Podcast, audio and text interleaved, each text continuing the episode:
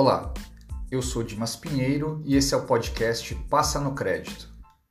Neste episódio, vamos falar sobre Internet das Coisas, ou IoT, como normalmente ouvimos.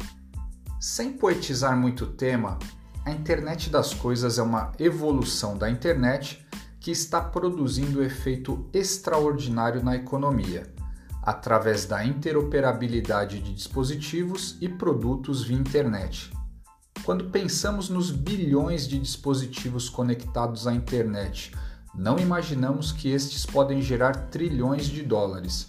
Isso mesmo, trilhões de dólares em novas receitas e economia de recursos.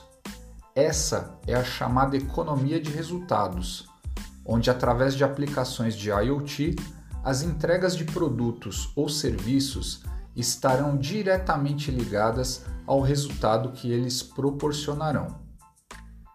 Por exemplo, uma mineradora como a Rio Tinto, que usa equipamentos autônomos para aumentar a produtividade e segurança de suas operações, pode detectar em tempo real a necessidade de reparo em uma escavadeira antes mesmo de ocorrer o problema em si.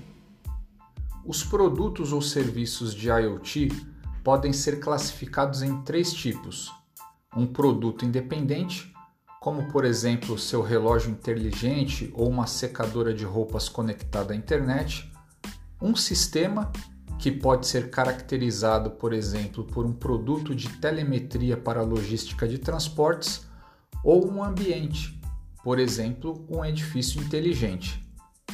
Pensando no mercado de crédito e cobrança, esse assunto parece estar um tanto quanto distante.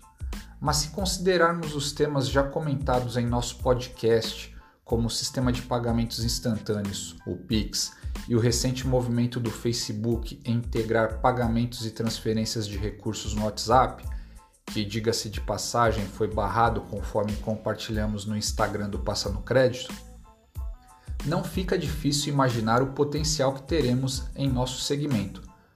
Um exemplo concreto vem da empresa Sem Parar que tem agregado à sua tag de pedágios e estacionamentos funcionalidades de abastecimento em postos de combustíveis. Por que não imaginar oferta de créditos ou vouchers de desconto para pagamento de dívidas? E você? Que outras soluções de IoT você imagina para nosso segmento?